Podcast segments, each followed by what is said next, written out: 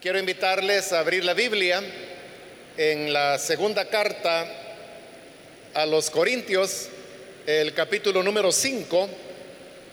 Ahí vamos a leer la palabra de Dios sobre la cual vamos a basar la reflexión que tendremos en esta oportunidad.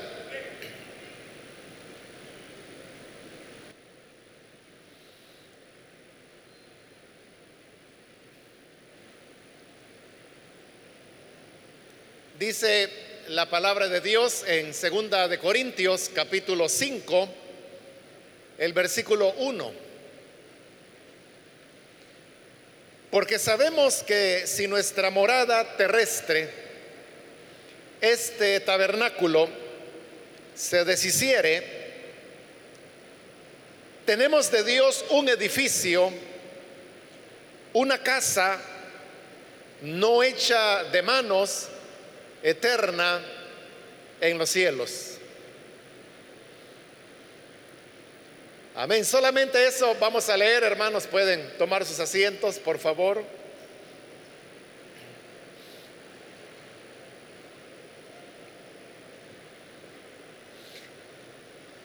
Hermanos, hemos leído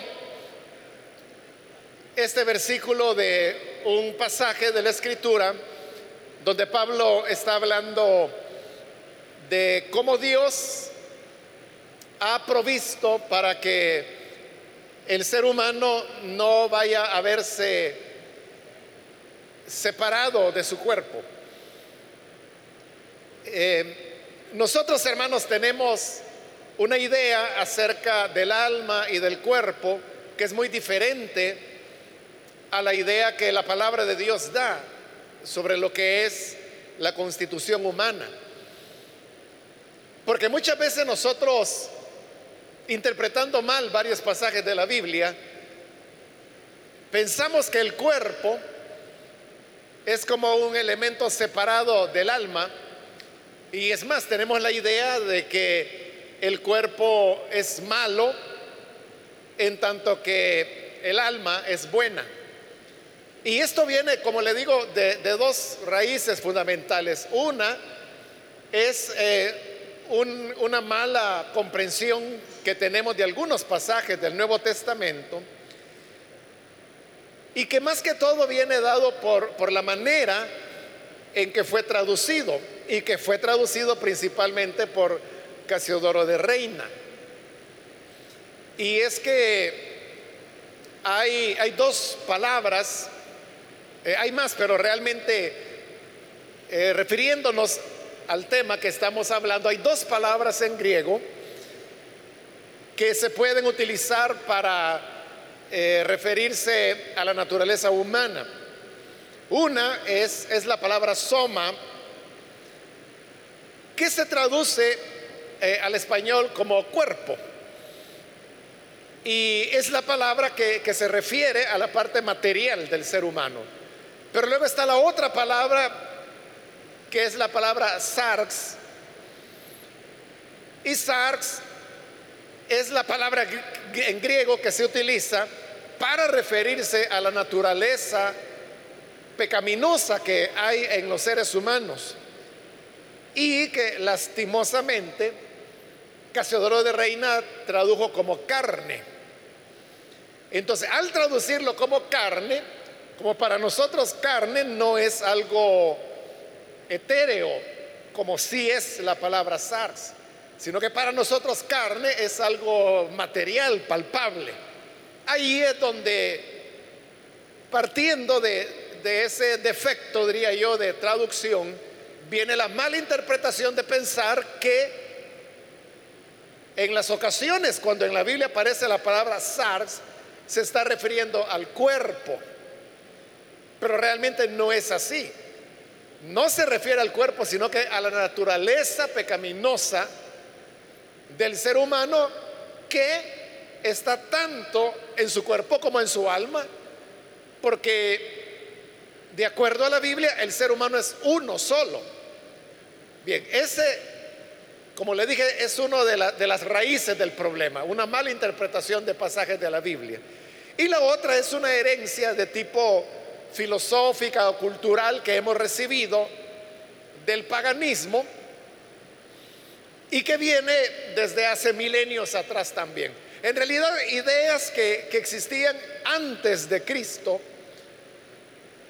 eh, bajo ciertos maestros griegos, que enseñaban precisamente eso que muchos evangélicos creen hoy, que el cuerpo es malo y que el alma es buena y que entonces hay una oposición entre la parte material y la inmaterial y que de lo que se trata es de, librarse de, del cuerpo, de la parte material para que triunfe la, la inmaterial, o sea, el alma. Y de ahí vienen los evangélicos y hacen una serie de relaciones también erróneas. Y viene, por ejemplo, el tema de los ayunos. Y entonces la gente al ayuno lo toma como una herramienta para castigar al cuerpo. Entonces dice, no, hoy voy a castigar la carne, dice la gente, porque se está basando en esa incorrección de, la traducción de Casiodoro de Reina. Y dice, voy a poner la carne en sacrificio. Y con eso se están refiriendo a venir a un ayuno. Pero note las palabras que, que usan. Se refieren a carne para referirse al cuerpo. Cuando realmente lo que la Biblia llama carne, es decir, sarx, es la naturaleza pecaminosa, la cual no es afectada de ninguna manera, sea que coma o no coma. Y luego dice, la voy a poner en sacrificio. Entonces está la idea de que es como una manera de castigar al cuerpo. Pero como bien se explica en la carta a los colosenses, ese duro trato del cuerpo que puede venir a través de ayunos, de vigilias, o si usted quiere de ir de rodillas de un lugar a otro, o de permanecer de rodillas tres horas, porque con eso voy a castigar la carne, dice Colosenses, que ese duro trato del cuerpo nada puede, nada puede en contra de los deseos de la carne. Es decir, que el ayunar no es algo que va a reducir los deseos pecaminosos. Puede debilitar su cuerpo, pero como el problema no está en su cuerpo, el problema está en la naturaleza pecaminosa. Igual usted puede decir, y esa es la idea que tienen muchos evangélicos que piensan que si vienen a una vigilia, creen que la bendición es aguantar sueño, no dormirse. Y por eso dicen, al día siguiente, cuando ya termina la vigilia, a las 5 de la mañana más o menos, y regresan a su casa, dice, mira, no te vayas a dormir, porque si te dormís, perdés la bendición de la vigilia. Porque para ellos la bendición es aguantar sueño. Pero ni el ayuno, bueno, lo voy a decir de otra manera, no es el aguantar hambre en el desayuno, lo que bendice espiritualmente a un creyente. Y tampoco es aguantar sueño lo que bendice al creyente. Lo que bendice al creyente de un ayuno no es la aguantada de hambre, sino cómo usted dedicó el tiempo de ese ayuno. Que si lo dedicó a la oración, eso es lo que le bendice. Porque aguantar hambre por aguantar hambre no tiene ningún beneficio. Igual la vigilia, la bendición de la vigilia es lo que pudo orar durante esa noche, es lo que pudo aprender de la palabra esa noche, es lo que pudo recibir en oración esa noche. Y si al llegar a casa se duerme y se levanta hasta las seis de la tarde, eso no le va a quitar para nada lo que ya ganó durante la vigilia. Todo esto, repito, viene porque no hemos entendido la enseñanza de la Biblia acerca del ser humano. Porque la enseñanza de la Biblia es que lo que Dios ha redimido es el ser humano. Y el ser humano está formado por alma, espíritu y cuerpo. Es decir, que tanto interés tiene Dios en salvar el alma de una persona como salvar su cuerpo y que el alma se separe del cuerpo, por ejemplo en la muerte, no es una liberación como creían los griegos y muchos evangélicos hoy en día así piensan, que, creen, bueno, hay hasta cantos, cantos que hablan de, de la libertad del creyente, que cuando muera, cuando muera mi cuerpo, entonces yo seré libre de esta, de esta prisión.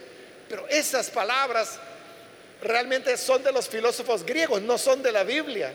Fueron los filósofos griegos los que decían que el cuerpo era una prisión en la cual estaba encarcelada el alma y que la muerte lo que hacía era liberar el alma.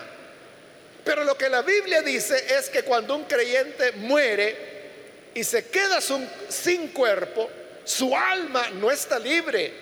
Lo que Pablo dice es que esa alma está desnuda, es decir, no tiene cuerpo. Y que al estar desnuda, la persona está sometida a una aflicción, a una angustia, porque no es natural que el ser humano no tenga cuerpo. Por eso es que en este capítulo 5, hermanos, aunque yo me quiero enfocar en otro elemento, Ahí usted puede encontrar expresiones de Pablo donde está diciendo que no quiere verse en un momento sin cuerpo. Ahí mismo en 2 de Corintios 5, mire el versículo 4, porque asimismo los que estamos en este tabernáculo, es decir, en este cuerpo, gemimos con angustia. Pero ¿a qué se debe la angustia? se debe a que se tiene cuerpo. Lo contrario, gemimos con angustia, dice, porque no quisiéramos ser desnudados, no quisiéramos quedarnos sin cuerpo. Entonces mire que la Biblia dice lo contrario, ¿verdad? De lo que creen muchos evangélicos. Porque hay evangélicos que dicen, no, si el día que yo me muera, y por eso es que hay evangélicos que, por ejemplo, no cuidan su salud. Quizás a alguien el médico le dijo, mire, usted es diabético o usted es diabética. Tiene que cuidarse, no puede comer azúcares, carbohidratos, le hace su lista de alimentos que puede comer y lo que no debe comer. Pero como la gente es indisciplinada, es aragana, entonces dice, no, yo voy a seguir comiendo porque si me muero, mejor, así soy libre con el Señor. Y lo que está diciendo eh, viene del paganismo. La Biblia no dice eso. Lo que la Biblia dice es lo que usted está leyendo ahí en ese versículo 4 que Pablo decía, nos angustiamos. Para los hombres de la Biblia se aterrorizaban solo con la idea de pensar que se iban a quedar sin cuerpo y que iban a quedar almas desnudas, dice Pablo, sin cuerpo. Más bien dice, quisiéramos ser revestidos y al hablar de revestidos, este cuerpo es temporal, como ya lo vamos a ver. Pero por eso Dios ha preparado otro cuerpo. Entonces dice Pablo, lo que quisiéramos no es quedarnos desnudos, lo que quisiéramos es que Dios nos quite este cuerpo y nos dé otro, pero tener siempre cuerpo. Entonces ve la diferencia. Precisamente porque Dios no quiere Dios no quiere que sus hijos estén sin cuerpo, es que les ha preparado otro cuerpo para que cuando mueran no se queden desnudos, no se queden descarnados, sino que puedan recibir de inmediato otro cuerpo. Hoy sí, vamos al versículo que leímos, el 1, porque dice, porque sabemos que si nuestra morada terrenal, este tabernáculo, Ahí Pablo está hablando del cuerpo que tenemos en este momento, por eso lo llama morada terrenal. Y vea que le da el nombre de tabernáculo. ¿Por qué al cuerpo que tenemos hoy le llama tabernáculo? Porque el tabernáculo es una morada provisional. Un tabernáculo, más o menos, hermanos, el equivalente hoy en día es lo que llamamos una tienda de campaña. Que usted sabe que una tienda de campaña va en, una mochila, ahí la puede llevar entera usted. Se la pone al hombro, se va al campo y cuando está allá en la montaña, abre la mochila y comienza a desplegar la tienda de campaña. Entonces trae sus soportes, trae sus estacas, sus cuerdas, hasta que usted arma la, la tienda de campaña y duerme allí. Ese es un tabernáculo, porque eso va a durar un día, dos días, depende cuánto tiempo usted haya decidido irse a la montaña. Normalmente es una noche. Entonces, al día siguiente, cuando ya amanece y usted ya desayunó algo y, va a regresar a casa o va a seguir su camino, entonces desmonta el tabernáculo, lo vuelve a doblar y se convierte de nuevo en mochila, se lo pone al hombro y usted sigue su camino. Por eso es que al lugar donde Dios se encontraba con Moisés, en los primeros cinco libros de la Biblia se le da el nombre de tabernáculo. Porque no había templo, porque el templo ya iba a ser construido de piedra, de madera, de oro, con todos los materiales con los cuales Salomón lo construyó. Pero eso era ya el edificio definitivo. Antes de eso era un tabernáculo, porque el tabernáculo se armaba y se desarmaba. Ese era el trabajo de los levitas. Desarmaban el tabernáculo, caminaban unos kilómetros, a veces más, a veces menos, y se volvían a detener y volvían a armar el tabernáculo. Y allí estaban por días. A veces podían ser semanas, meses, un par de años, dependiendo a lo que Dios les diera. Y luego lo desarmaban y seguían caminando. Entonces, ¿qué es un tabernáculo? Es una morada provisional. Y el hecho que Dios le llame a nuestro cuerpo tabernáculo significa que es provisional. Es una morada provisional que recibimos como una herencia de nuestros padres. Porque nuestro cuerpo físico fue generado a partir de la, unión del el espermatozoide paterno con el óvulo materno. Entonces eso generó en primer lugar un cigoto que luego da paso a un embrión, luego el embrión se convierte en un feto y luego del feto llega el bebé, el bebé nace y al nacer comienza un periodo acelerado de crecimiento muy rápido, que más o menos dura unos 3, 4 años y luego el crecimiento se vuelve a poner lento hasta llegar a, los 13, 14 años con la pubertad y la adolescencia donde se vuelve a acelerar. Y ahí es donde Jorgito que tenía 13 años de repente usted dice se pegó el estirón dice y en cosa de un año es más alto que el papá. Y uno dice, bueno, ¿y qué pasó? Es que son los dos periodos de la vida humana donde el cuerpo crece más rápidamente, inmediatamente después de el alumbramiento y luego en la pubertad y la adolescencia, hasta llegar ahí por los 17, 18 años, donde se vuelve a estabilizar y ahí es donde la persona ya queda como va a ser el resto de su vida. Pero este cuerpo, que es el que ahora tenemos, es un tabernáculo, es temporal, es pasajero, porque no está diseñado para la eternidad. Al contrario, nuestro cuerpo está diseñado, como ahí lo dice la escritura, para deshacerse. Pero no solamente lo llama tabernáculo, sino que mire cómo comienza el versículo, porque sabemos que si nuestra morada terrestre, morada terrestre. Y terrestre usted sabe que tiene que ver con la tierra. este es un cuerpo que Dios nos dio diseñado para la vida en esta tierra, en este universo. Y hay una conjugación perfecta entre lo que son nuestras necesidades fisiológicas, biológicas, con lo que es el universo. Nosotros tenemos necesidad, por ejemplo, de captar oxígeno, pero no solo tenemos los pulmones que han sido diseñados para tomar el oxígeno del medio ambiente, sino que al mismo tiempo tenemos un ambiente de donde podemos tomar ese oxígeno, igual que agua, igual que los nutrientes que están en los alimentos, generación de vitaminas que se dan por los rayos solares y, la exposición de nuestra piel a esos rayos, etcétera. Es decir, es para mientras estamos en esta vida terrestre.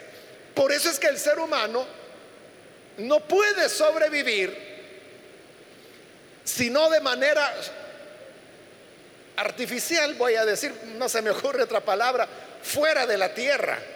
Por eso es que los astronautas que salen del espacio, que hoy están saliendo muy a menudo, con mucha frecuencia y de muchos países, ya hubo astronautas latinoamericanos que han ido al espacio y han regresado, japoneses, chinos, rusos, estadounidenses, es decir, de, todas las nacionalidades europeos, franceses, alemanes, lo que usted quiera imaginar.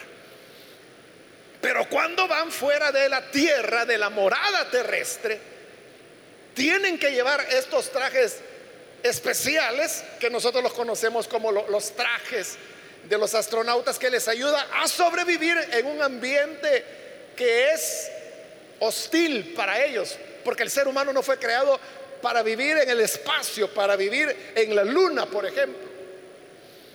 No sé si usted ha notado que, por ejemplo, los rusos son los que tienen ese récord de permanecer en el espacio la mayor cantidad de tiempo que el ser humano ha logrado. Algunos han estado más de un año en la Estación Espacial Internacional que está dando vueltas alrededor de la Tierra y donde de vez en cuando van naves, llevan provisiones, llevan astronautas, unos se quedan, otros se vienen, pero los rusos son los que tienen el mayor tiempo de permanecer en el espacio. Los que han batido récords un poco más de un año que han estado fuera de la Tierra.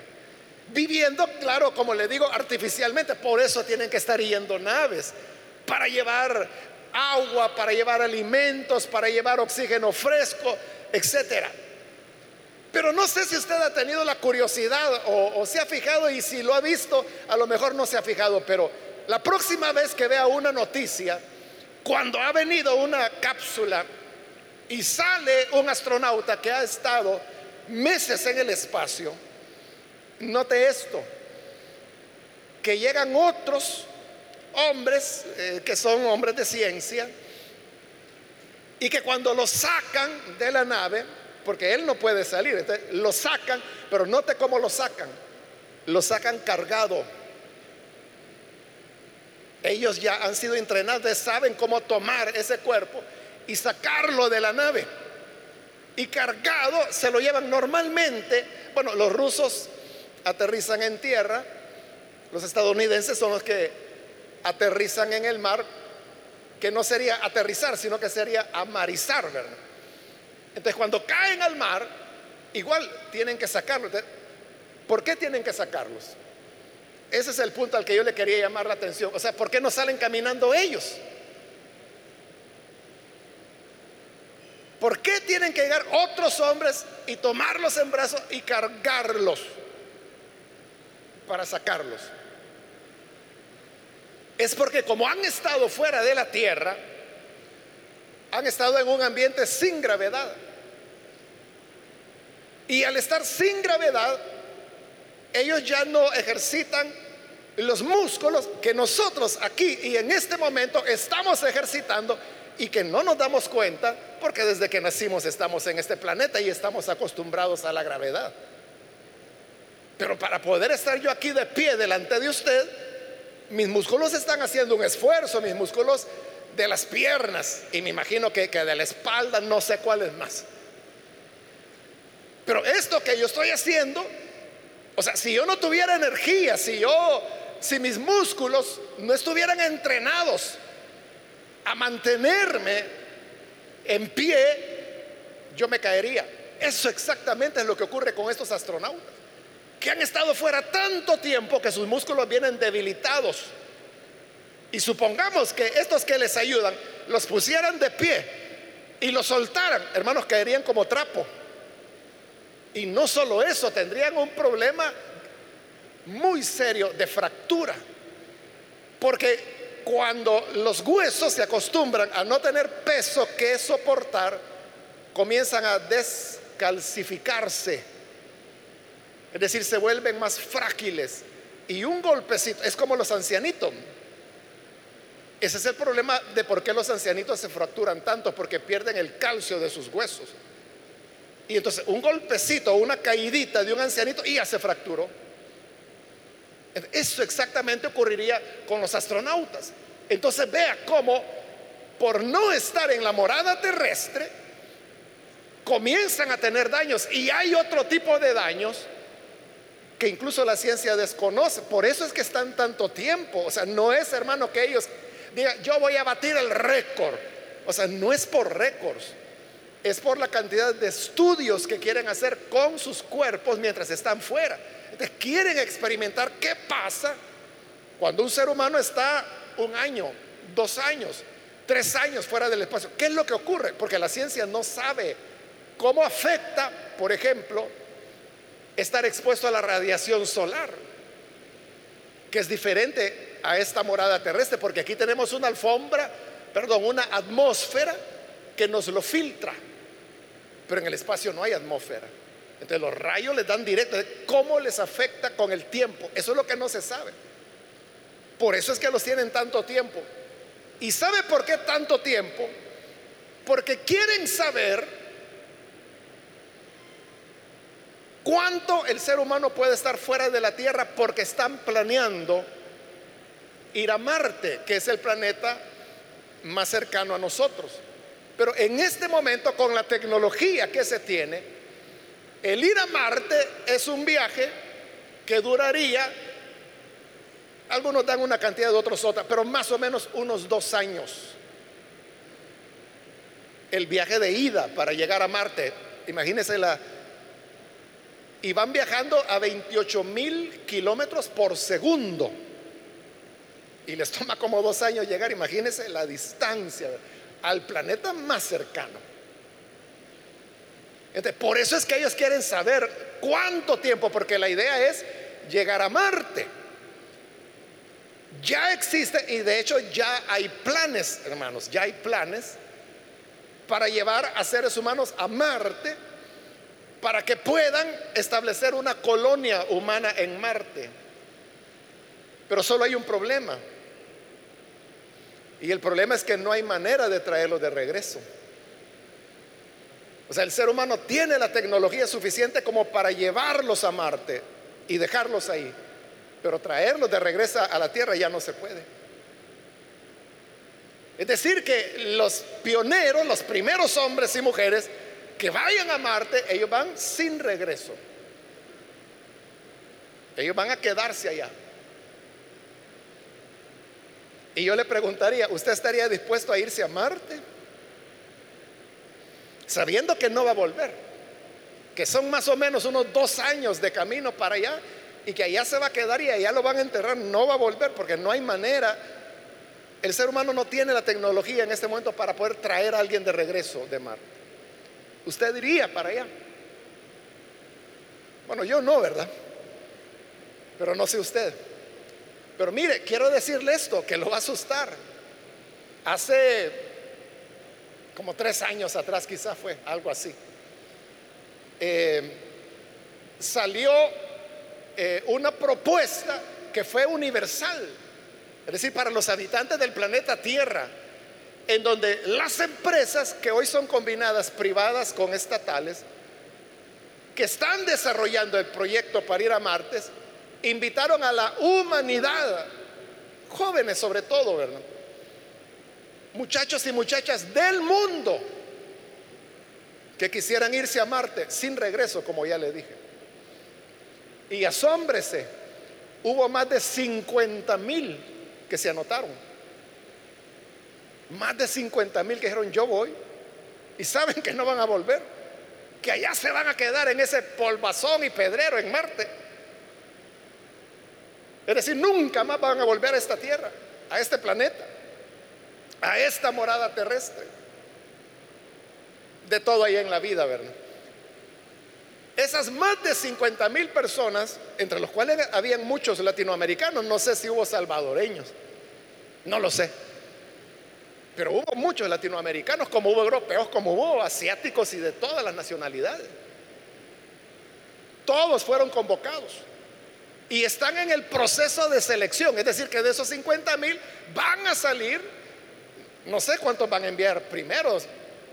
Tienen que ser grupos pequeños de cuatro, de cinco. Esos son los que van a enviar.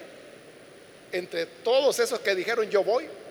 Claro, es todo un proceso de preparación, de aprendizaje, de capacitación, de exámenes médicos, todo, todo ese proceso. Pero bien, todo esto, hermano, viene para entender lo que Pablo está diciendo y dice que es nuestra morada terrestre. Este cuerpo, que también lo llama tabernáculo, es para esta tierra. Y por eso es que no sirve para el espacio, no sirve para Marte y no hay regreso. Pero luego dice que si esta, este tabernáculo se deshiciere, eso es lo que le decía, que nuestro cuerpo tiene esos dos periodos de crecimiento acelerado que hemos mencionado, pero luego el cuerpo está deteriorándose todo el, todo el tiempo. Todo el tiempo nuestro cuerpo está lo que llamamos envejecer, está envejeciendo. Y usted de repente dice, es que ya, ya no tengo el equilibrio que tenía antes. De niño usted jugaba a pararse así en un pie. Y podía estar así en mucho tiempo. Pruebe ahora. Sobre todo si anda ahí por sus 50, 55.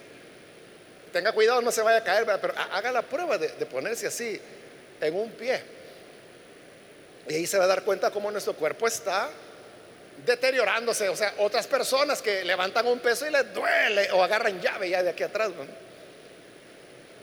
O que es que mire, antes yo comía de todo en la cena y yo dormía galán. Y ahora un pancito me como y estoy con agruras toda la noche. ¿Y que esperaba?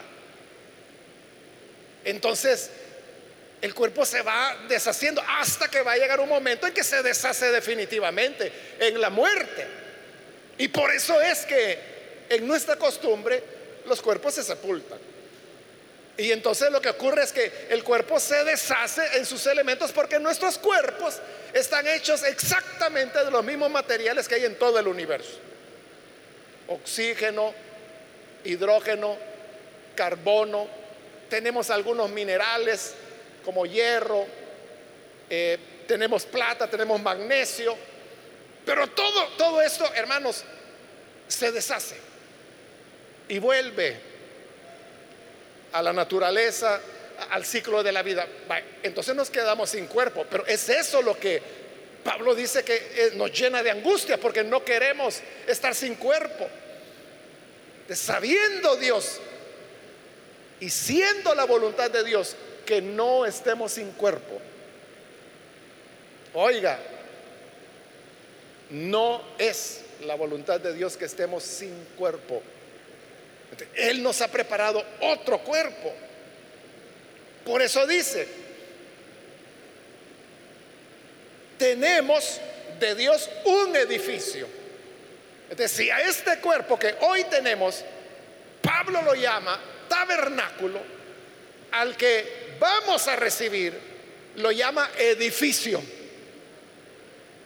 ¿Y cuál es la diferencia? Que el tabernáculo, dijimos, es una morada temporal. El edificio, por eso es edificio, porque es algo definitivo. Entonces tenemos, dice, un edificio, una casa, no tabernáculo, sino que casa. La casa es bueno, en la época de piedra, ¿verdad? Pero hoy es ladrillo, pero ya no es de tela como el tabernáculo, sino una casa no hecha de manos.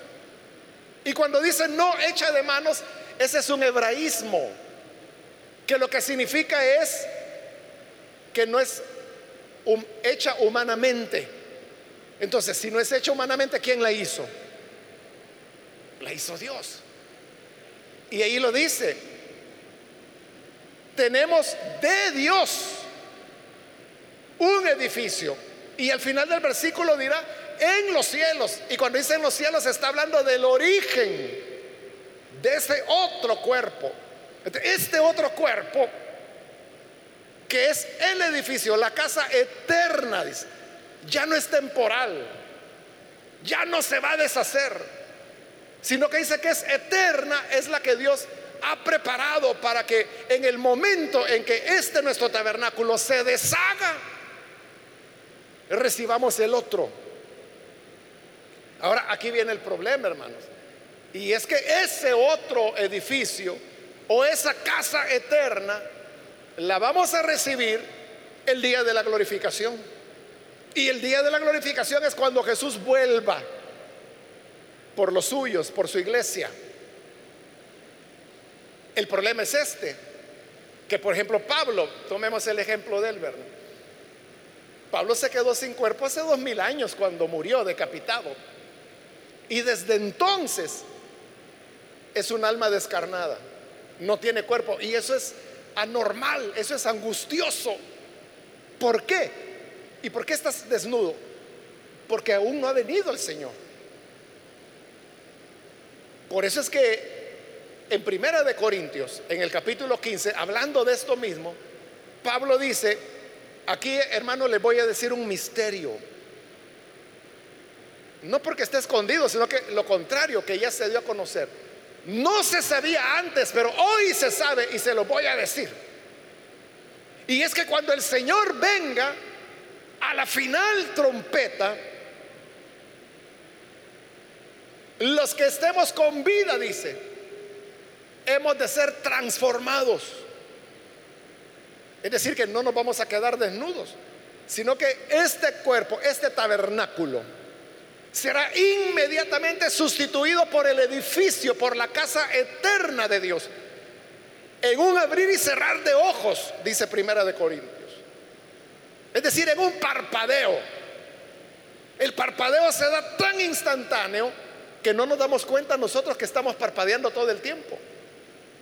Porque no hay ningún segundo que usted se quede con el párpado abajo y, se queda sin ver nada. O sea, el parpadeo es tan rápido que usted diría, no, me interrumpe nada, aunque el párpado se cierra y se abra porque está lubricando el ojo. Si no fuera por esa lubricación tendríamos un dolor terrible en los ojos, hermano. Pero es tan rápido que no lo vemos.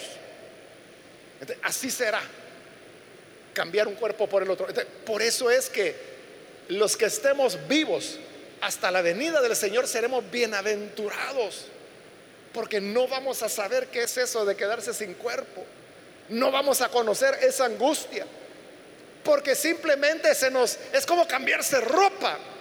Por eso es que Pablo usa ahí la palabra revestidos, porque es que se nos quite la ropa de este tabernáculo para que nos den la ropa nueva de la casa eterna y nunca habremos estado sin cuerpo. Pero a todos los demás hermanos, o aún todos aquellos que duerman en el Señor antes de la venida de Cristo, tendrán que tener un periodo sin cuerpo, más o menos largo. No sabemos, Pablo lleva dos mil años. Claro, Pablo está en la presencia del Señor, su alma, pero está sin cuerpo. Lo va a tener hasta el día de la resurrección. Porque recuerde, lo que resucita no es el alma, lo que resucita es el cuerpo. Solo que como él mismo le explica y en 1 Corintios 15, no es el mismo cuerpo el que se sepultó, el que va a resucitar, sino que un cuerpo de gloria, donde lo mortal será vestido de inmortalidad, lo débil será sustituido por poder, lo pasajero por lo eterno el tabernáculo por la casa eterna. Pero eso será hasta el día de la resurrección. ¿Qué nos tocará a nosotros? No sabemos, hermanos. Porque el Señor tiene un plan para cada uno de nosotros. Lo ideal sería que fuéramos transformados y no desvestidos. Pero lo importante de todo esto es que Dios ha dado una provisión para la eternidad, para el nuevo cielo, para la nueva tierra. De manera que Dios no solamente salvó nuestras almas, sino que también igualmente, sin diferencia alguna, salvó nuestro cuerpo. lo malo no es su cuerpo, lo malo es su corazón, es los malos deseos, la naturaleza pecaminosa, que en griego se llama sarx, y que lastimosamente Casero de Reina tradujo carne. Pero es, ese es el problema, no el cuerpo, no el alma, tampoco es el espíritu. El problema está en la naturaleza pecaminosa, pero para eso hay remedio. Y el remedio es la sangre que Jesús virtió en la cruz.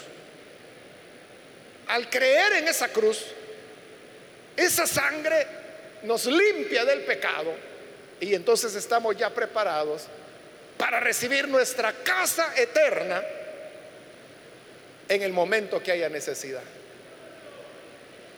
Dios ya, ya proveyó, ya está provisto un edificio, una casa no hecha de manos, porque es Dios quien lo hizo.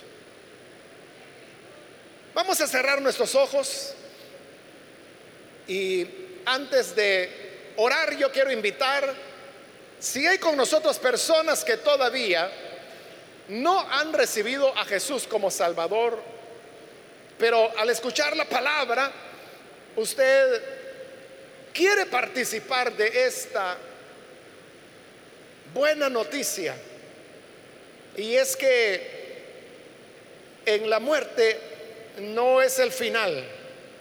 Para los que han creído en Cristo, la muerte es solo un paso para recibir luego la casa eterna que Dios preparó. ¿Hay alguna persona que hoy necesita venir para creer en Jesús? Yo le invito, en el lugar donde está, póngase en pie para que podamos orar por usted. No es necesario que venga aquí al frente, sino que allí en el lugar donde está, solamente póngase en pie y con todo gusto oraremos por usted para que la gracia del Señor le pueda alcanzar. Hágalo hoy con toda confianza. Solo le pido que lo haga rápidamente porque debemos finalizar, pero si hay alguien puede ponerse en pie. Si hay algún hermano que se ha alejado del Señor y necesita reconciliarse, de igual manera póngase en pie ahora y vamos a orar por usted. Muy bien, aquí hay una persona, Dios le bendiga. Alguien más que necesita hacerlo, puede ponerse en pie. Y vamos a orar por usted. ¿Hay alguien más que lo hace primera vez? O si es un reconcilio, si está en la parte de arriba, también puede ponerse en pie. Y con gusto, donde quiera que esté, vamos a orar. Muy bien, aquí hay otra persona, Dios la bendiga. Oremos al Señor entonces. Padre amado, gracias porque tú solamente no solamente nos has dado la vida. No solo nos has dado este tabernáculo terrestre, sino que has preparado para tu pueblo un edificio, una casa eterna donde ya no participan seres humanos, pues es hecha no de manos, sino por tu poder creador. Y sabemos que tenemos esa esperanza firme, que aunque se deshaga este nuestro tabernáculo, recibiremos la casa eterna en la cual viviremos por la eternidad.